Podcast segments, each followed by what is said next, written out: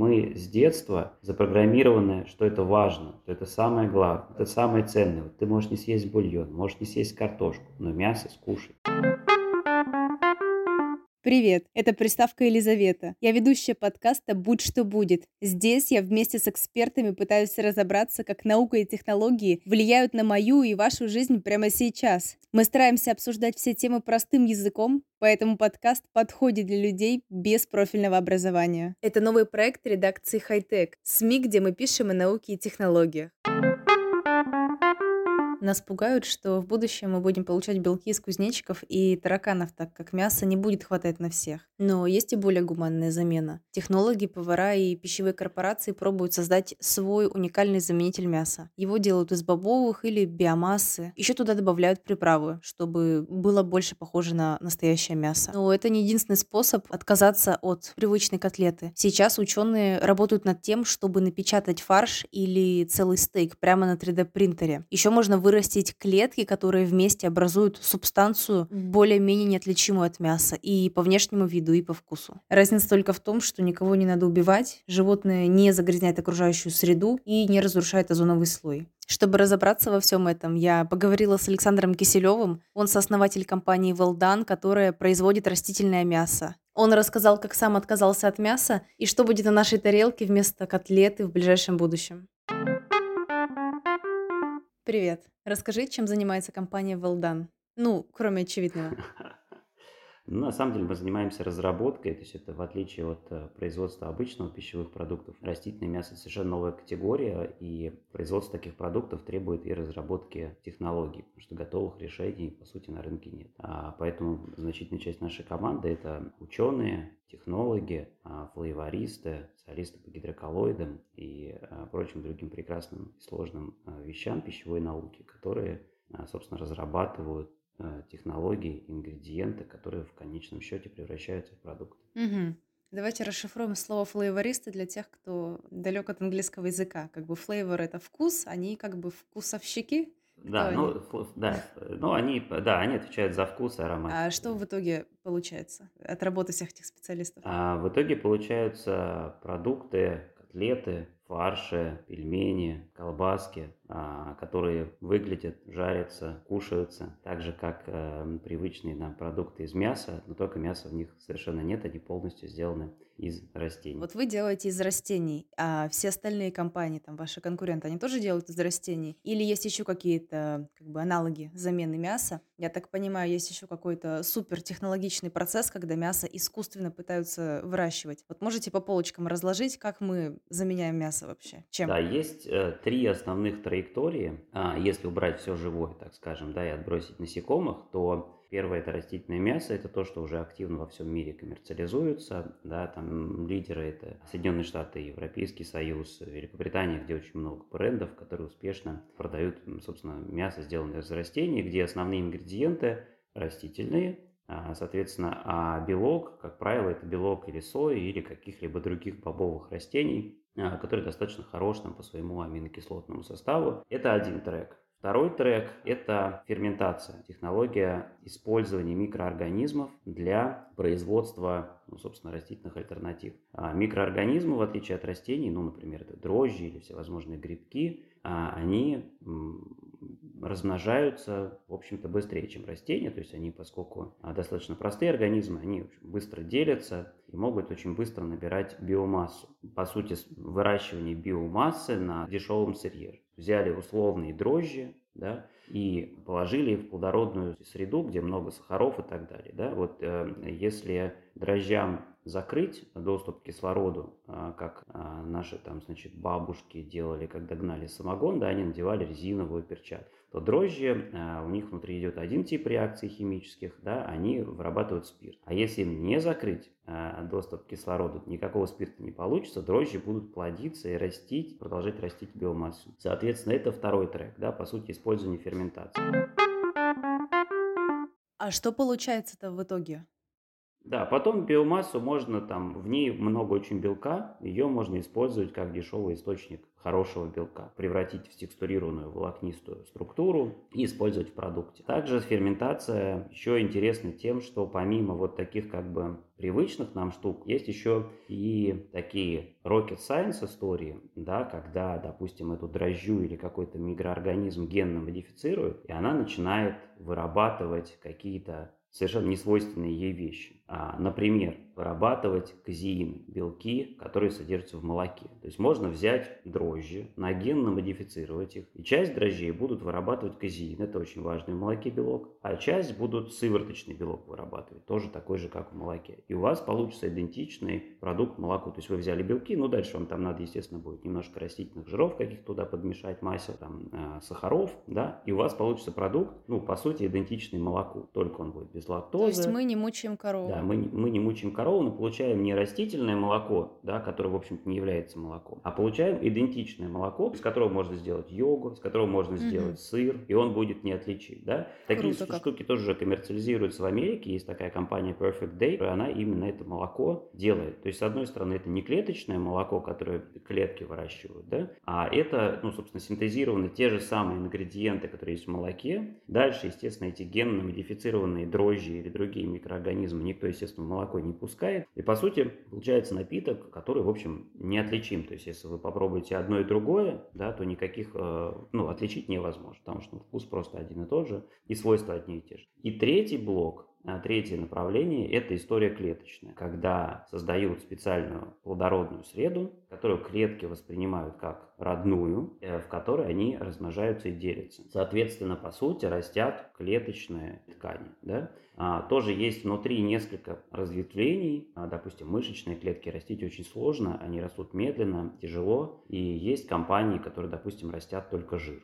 А, вот, можно вырастить чуть-чуть жир. Жир растет, мы по своему опыту тоже знаем, естественно, а, очень хорошо. Легко. Легко, непринужденно.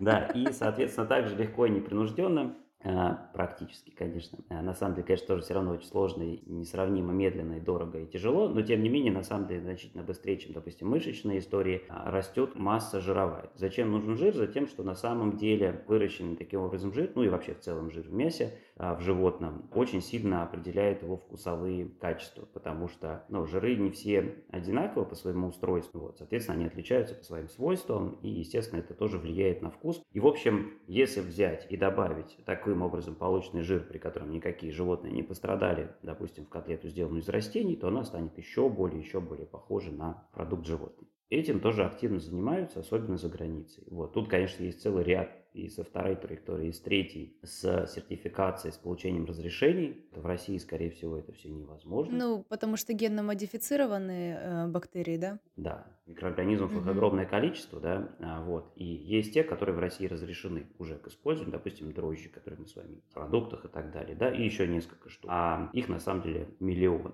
И в целом, как бы, то есть даже не генно-модифицированные, но те, которые пока не одобрены, их чтобы одобрить, надо миллион лет, значит, проводить испытания на людях, животных, собаках, насекомых, крысах и всех на свете, а, чтобы убедиться в том, что это не вред. Вот. Соответственно, регуляторные это сложно, генно-модифицированная история это вообще как бы, да, не, не рабочий вариант. У нас, я насколько помню, запрещены вроде даже генно-модифицированные пищу употреблять, э, такую продукцию, она как бы не получает сертификацию, если я не путаю. Да, вот в этом смысле а, за границей Американцы, конечно, там в той же Америке, они понимают, что это потенциально может быть будущим. Вот. Но, тем не менее, ничто на самом деле в России не мешает заниматься именно разработками а, в этом направлении. То есть просто нельзя продавать, а делать что-либо можно. В этих направлениях тоже можно и нужно а, работать. Вот. Поэтому, наверное, основных направлений три. А, это вот еще раз растительная история. Вторая – это микроорганизмы в двух своих ипостасиях и возможностей. Третья – это клеточная история, а, когда создается вот эта плодородная среда, в которой клетки размножаются. Тема тоже, ну, как бы она очень сложная и интересная, потому что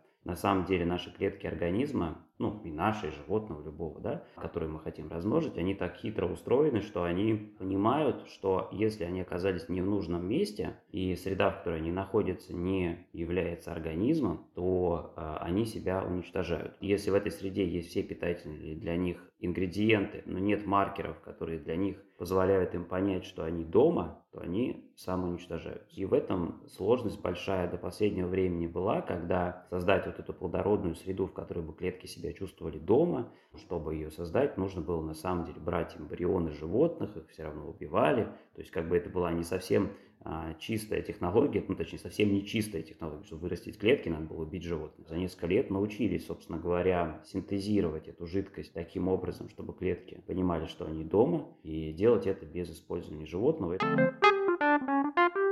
Ну, создается впечатление, что вы прям сразу сделали такую градацию от, э, ну, я не скажу, что легкого, но от сложного до очень сложного. То есть создать э, вот это искусственное вкусное мясо из бобовых и вырастить это искусственное мясо, это задачи совсем, я так понимаю, нетривиальные. Почему все сложно? Да, потому что здесь, наверное, происходит колоссальный прорыв в плане технологий. Чтобы взять технологию и положить ее в основу продукта, заменить, по сути, природу, сделать корову, чтобы она давала в два раза больше мяса при меньшем э, исходном корме, э, ну, невозможно уже, да? Вот. И мы как раз-таки находимся на том моменте, когда нам надо заменить доведенную до, так скажем, совершенства технологию, заменить полностью на человеческую. Да, естественно, это сложно. А так вот, если отвлечься от бизнеса, продвижения той собственной компании, вот эти вот три как бы направления, вот эти три продукта, если их сравнивать вместе, то есть какой-то, я не знаю, лидер, самый питательный, самый полезный, приближенный к мясу? Или это все, конечно, история про то, чтобы создать, синтезировать искусственное мясо, которое полностью будет таким же, как настоящее? Все зависит от задачи. Естественно, когда вы делаете клеточное мясо, то вы получаете идентичный продукт. То есть его нельзя отличить от мяса животного. То есть оно состоит из таких же клеток разных типов. Вот вы получаете точную копию. Все остальное это и плюс, и минус. То есть если задача сделать точную копию, то это точная копия, но она, к сожалению, несет в себе и все минусы. А? То есть если вы вырастили точную копию мяса, то в ней есть холестерин, то в ней есть очень много насыщенных жиров, что не есть хорошо. А, и с чем, собственно говоря, и борются на самом деле люди. Ну, если мы говорим про красное мясо. С другой стороны, если мы говорим про то, что для нас мясо перестает быть константой, заданной нам природой,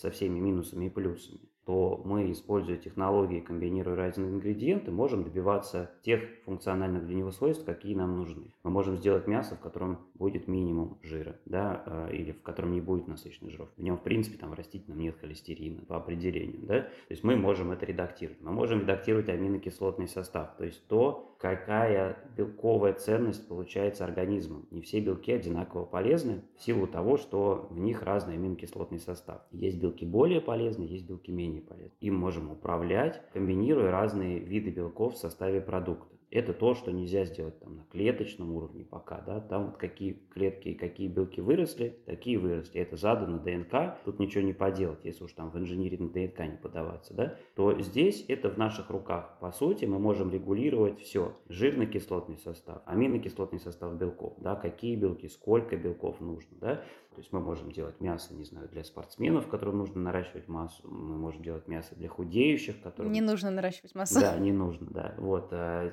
можем обогащать их нужными микро и макро, там, ну, микронутриентами, в первую очередь, это витамины, минералы, а, которые потребителю могут быть нужны. Вот. И это, конечно, дает нам первый и второй трек, это растения и микроорганизмы. Да. Поэтому, с одной стороны, здесь есть очень большая гибкость, но с другой стороны, мы никогда не получим идентичную копию. А, в клеточной истории есть идентичная копия, но по сути есть минимум гибкости. И то есть красное мясо, если мы делаем его клеточную копию, оно тоже будет канцерогенным, да, по сути дела? Ну, в терминах Всемирной организации здравоохранения, да. Да, она будет канцерогенной. Ну, то есть это будет таким же красным мясом, который у обычной коровы. То есть смысл в том, что чтобы просто исключить животное из процесса производства. Да, нельзя избавиться от холестерина, нельзя избавиться от насыщенных жиров и, соответственно, от канцерогенности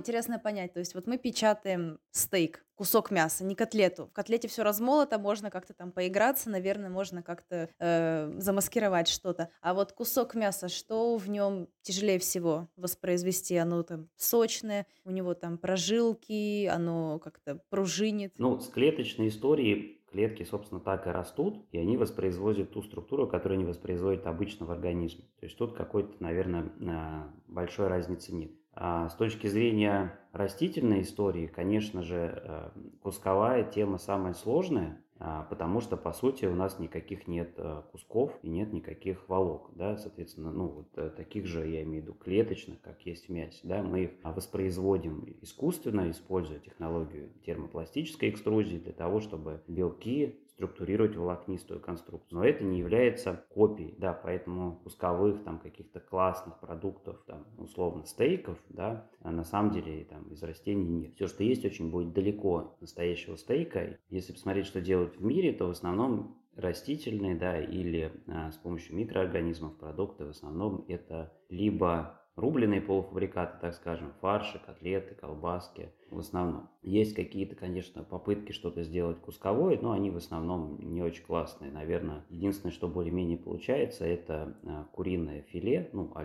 куриное филе растительное, да, потому угу. что Волокна, да? Да, да, потому что это как раз такие волокна, ну, что-то похожее можно действительно сделать. Поэтому, да, кусковой истории пока в каком-то таком виде нет. А, есть разные попытки, в том числе, вот, как вы упоминали, 3D-печать. Ну, пока, мне кажется, это больше так, а, скорее про хорошее заявление, нежели про хорошие результаты. Ну, я, по крайней мере, не пробовал лично и не видел классного обзора где-либо, чтобы вот кто-то а, сказал, вот я купил стейк, значит, он вообще прям космос. Видел обзоры, где люди такие, ну, блин, сори, это не стейк, конечно. Какая-то хрень. Плотная котлета какая-то, да, вот все такое прочее. Такие я видел обзоры. Просто я почему про это вспомнила? Где-то месяца три назад читала новость про израильский стартап, который печатает стейки. И уж не знаю, тоже видеообзоров не видела, они сами про себя говорили, а сами про себя мы всегда говорим, ну, неплохо. Вот, и они говорили, что они напечатали кусок мяса, и они рассказывали про разные клетки, которые они в этом куске мяса повторяли, и они рассказывали про вот это вот как бы про сочность, про жир, то есть разные виды волокон, которые они там печатали, и как будто бы они сделали это очень круто. Я помню, что я восхитилась, я думаю, ничего себе, то есть уже печатают целые как бы куски мяса, где-то там в Израиле, конечно, не у нас, там в Челябинской области. Нет, какие-то есть, начинают появляться. Ребята из Словении сделали какую-то кусковую тоже историю, но пока она на уровне вот каких-то прототипов, красивые, безусловно, картинки, но как это все в жизни, вот. Эта история, это как бы следующий такой рубеж, который пытаются сейчас взять а, разными способами, разными средствами, так скажем, да, технологическими, инструментальными, потому что то, что используется сейчас обычно в растительном мясе, оно, конечно, не позволяет такие продукты получать. Вот, поэтому ищутся какие-то подходы с 3D-печатью, с какими-то хитрыми еще способами компоновки, склейки, так сказать, ингредиентов между собой, да, и создания слоев там жирных, там мышечных и так далее. А если так вот уйти в сферу максимально не объективную и побыть флейвористами, то вкус вот у этих продуктов-то он все-таки какой? Он сразу чувствует, что это не мясо? Или тут у какого-то продукта даже нету задачи, чтобы это было полностью похоже на мясо, была задача как бы закрыть вот эти вот питательные свойства мяса, когда ешь? Что чувствуешь? На самом деле у нас был случай достаточно давно, а, когда мы еще только вообще запускались, и мы приехали, а, была встреча с крупным дистрибьютором. А, и мы приехали на встречу. Этот дистрибьютор у них большой, мясной очень опыт. Я встречался с коммерческим директором, и он позвал директора их по продажам именно мясной категории. Попробуй, ребята, новые котлеты нам привезли. Что думаешь? Ну, такой пробует. Такой, ну, что, типа, котлеты, типа, а, он говорит, ну, из, как, из чего сделано, как думаешь? Он такой, типа, ну, типа, не пойму, вроде, конечно, не говядина, не свинина. Вот, но, в общем, он не смог назвать э, разновидность, а он и не смог сказать, что это не мясо, да, то есть у него как бы не было сомнений. Ну, это очень крутая история. Гордились собой, когда человек не смог угадать, что это за мясо? Было очень волнительно в этот момент, потому что, ну, как бы, возможен был вариант, что он сейчас там выплюнет, скажет, да что это за фигня, он же профессионал, да, как бы он же в этом разбирается, чего мне дали какую-то ерунду. А, вот. Не, на самом деле такие моменты, они всегда тревожно, в них ты всегда, ну, не знаешь, какая будет реакция у человека, и каждый раз готовишься к худшему, Теперь мы эту историю с тех пор это у нас стало легендой, в общем, нашей корпоративной, мы все рассказываем. А какой был состав-то у той котлеты, если она была не из э, животных? Что в нее входило? Примерно то же самое, что сейчас. Соевый белок, э, растительные масла, там это кокосовое, подсолнечное, тогда, наверное, может быть только кокосовое. Различные растительные волокна, которые мы используем, чтобы и удерживать влагу, и связывать все это вместе, и ароматизатор. Эти котлеты под какой-то конкретный вид мяса, как мимикрируют? Или это просто какое-то общее понимание мяса? Мы целимся на говядину. Причина, наверное, в том, что говядина один из наиболее дорогих видов мяса. Соответственно, он там ну, наименее доступный, и его замена, она, в общем, для потребителей ну, может представлять больше интерес, нежели там замена курицы, которая изначально самая дешевая. А глобально-то зачем нам мясо менять? Вот мы едим, нам вкусно, все хорошо. Чего мы его перестаем-то есть? Ну, зачем нас просят от него отказываться? Да, на самом деле несколько причин. Ну, во-первых, что вы упоминали про канцерогенность, да, это действительно не пустые слова, и там Всемирная организация здравоохранения, она проводила очень большое метаисследование, то есть это метаисследование, это исследование других исследований. А, такой широкий срез по всему миру, и, и из этого а, они смогли установить причинно-следственную связь того, что увеличение потребления а, красного мяса увеличивают риски сердечно-сосудистых заболеваний и увеличивают риски раковых заболеваний, собственно, канцерогенность. Канцер – это рак. А потенциально вот эта связь проводится. И сокращение потребления, на самом деле, оно вызывает вопрос, а чем это заменить. Я с прошлого мая перестал есть мясо. До этого всю жизнь я ел Сначала ты впадаешь, так скажем, в ступор, потому что вообще непонятно, что мне кушать. Потому что на самом деле, если подумать, то каждый прием пищи у нас сопряжен с потреблением мяса ну или почти каждый. Ну там на завтрак у меня там до этого были какие-нибудь бутерброды с колбасой, да, окей, я не ем мясо, минус колбаса. На обед суп там на каком-то курином бульоне, второе чем-то там тоже каким-то мясом, неважно, что это будет, да, ужин тоже что-то мясное. То есть на самом деле мы как люди, потребители, да, мы настолько встроили мясо в свою а, культуру питания глубоко сейчас, что его на самом деле очень непросто вот так сказать, окей, я завтра не ем мясо. Я вот несколько недель я был прям ну, в каком-то шоке, потому что я не понимал, что мне есть. Да, у нас есть наши котлеты, все понятно, но я не хотел и не планировал питаться только ими, я хотел ну какую-то сделать себе гибридную историю. Вот, и это действительно непросто. И в этом смысле растительное мясо – это возможность сделать это максимально комфортно, максимально безболезненно. Вот, это ну, большой важный такой как бы шаг для того, чтобы упростить людям этот самый переход.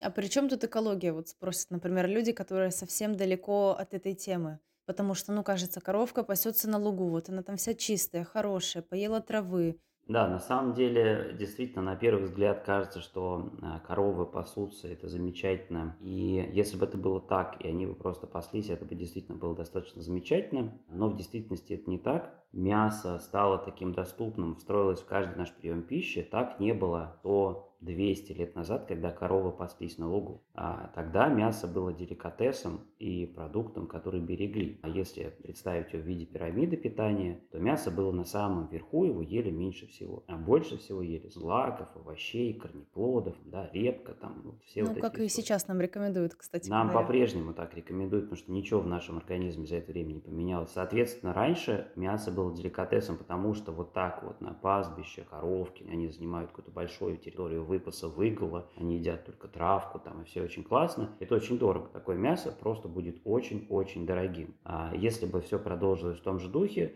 то для нас мясо было бы элитным продуктом, который мы не могли бы встроить в каждый свой прием пищи. А что поменялось?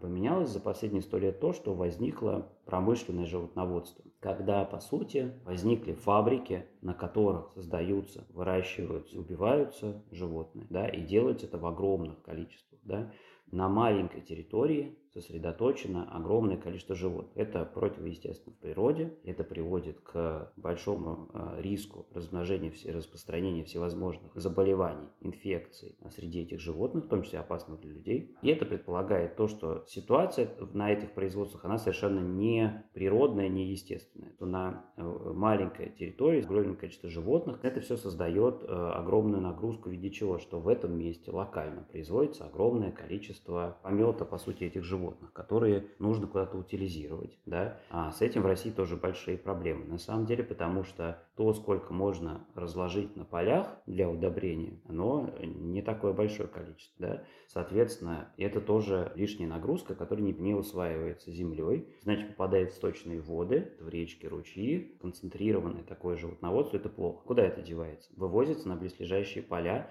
которые эти животноводческие хозяйства арендуют, и на них это просто разбрасывается, но в тех объемах, сколько это производится, ну, это невозможно, то есть эта земля не может переработать в таких объемах, это на полстраны развозить и размазывать, да, очевидно, что никто этого не делает.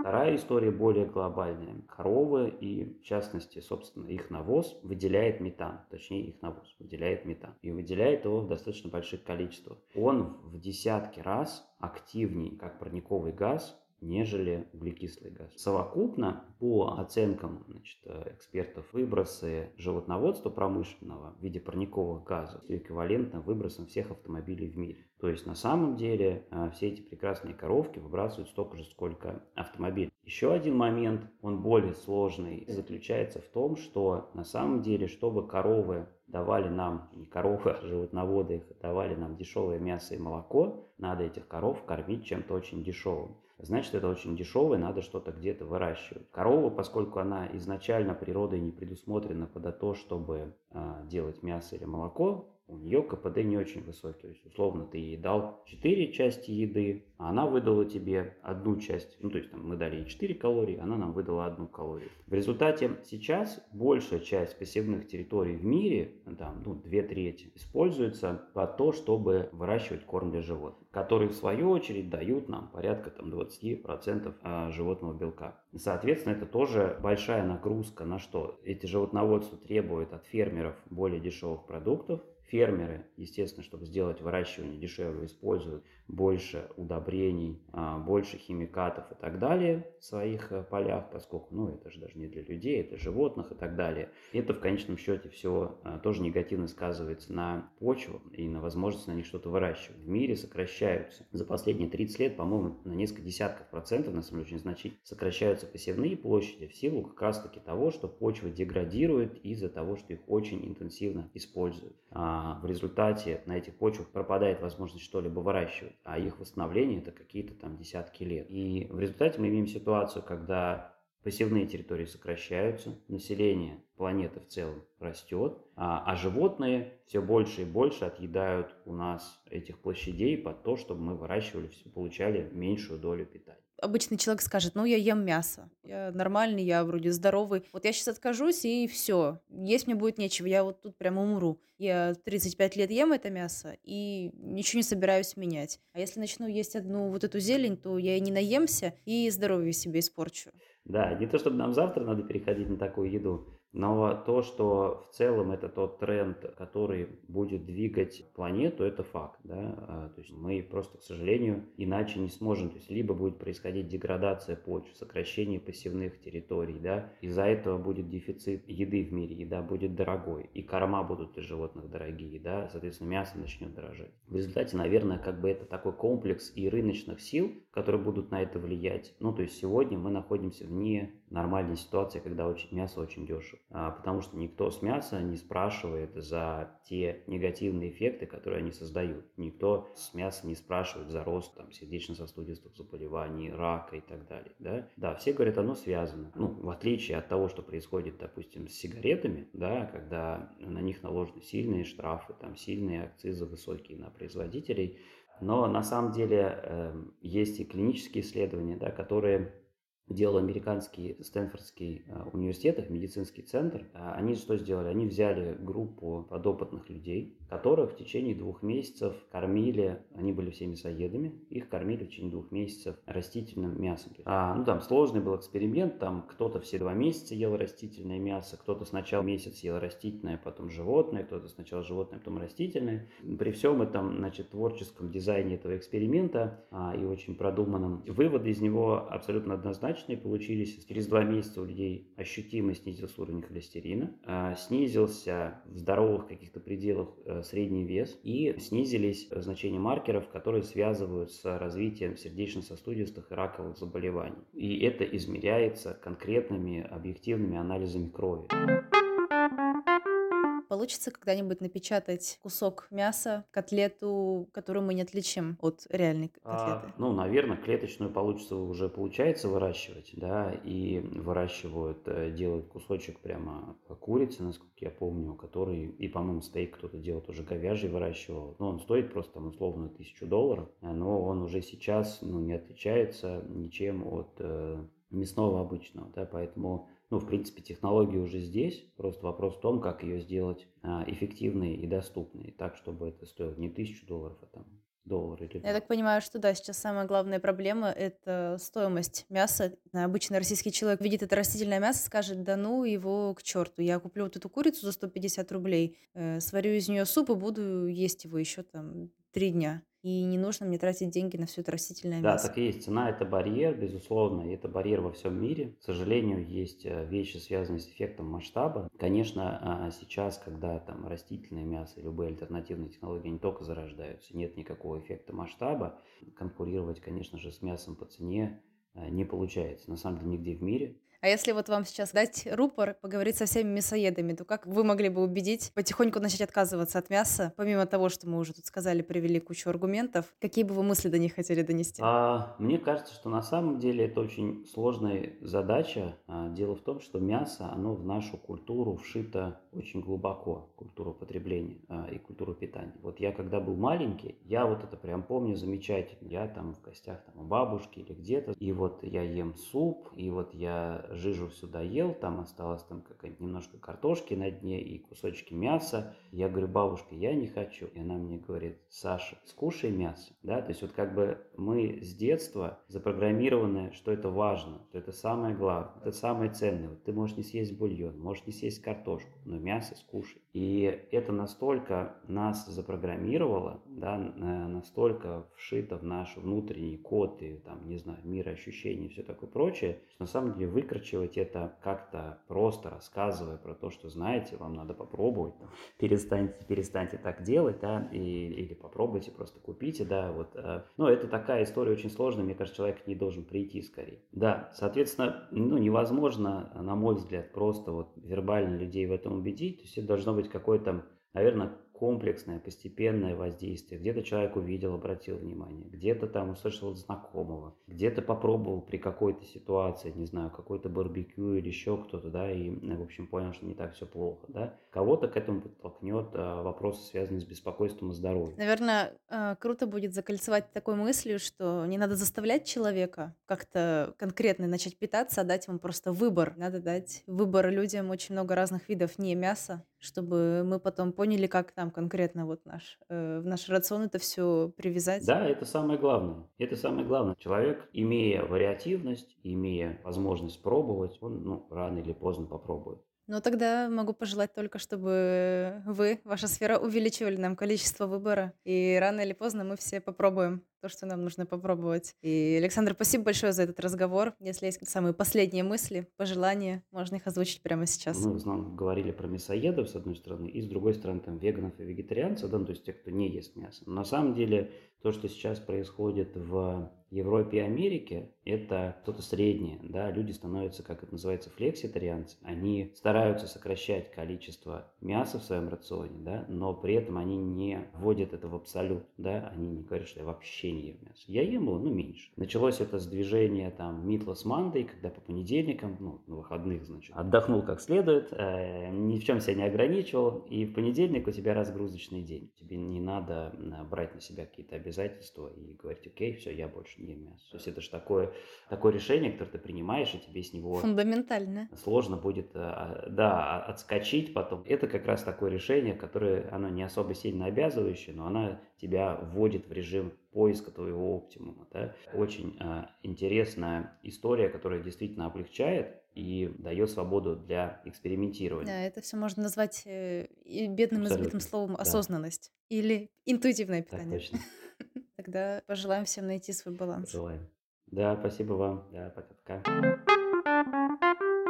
Это был подкаст «Будь что будет», новый проект редакции «Хайтек», СМИ, где мы пишем о науке и технологиях. Спасибо всем, что послушали наш подкаст. Если он вам понравился, оставьте нам, пожалуйста, комментарий или задайте вопрос, мы постараемся на него ответить. А если у вас есть идеи для новых выпусков, критика или личные вопросы, отправьте их на почту редакции. Вы можете найти ее на нашем официальном сайте hightech.fm. Этот подкаст будет выходить раз в две недели по средам. Услышимся в следующем выпуске. Пока.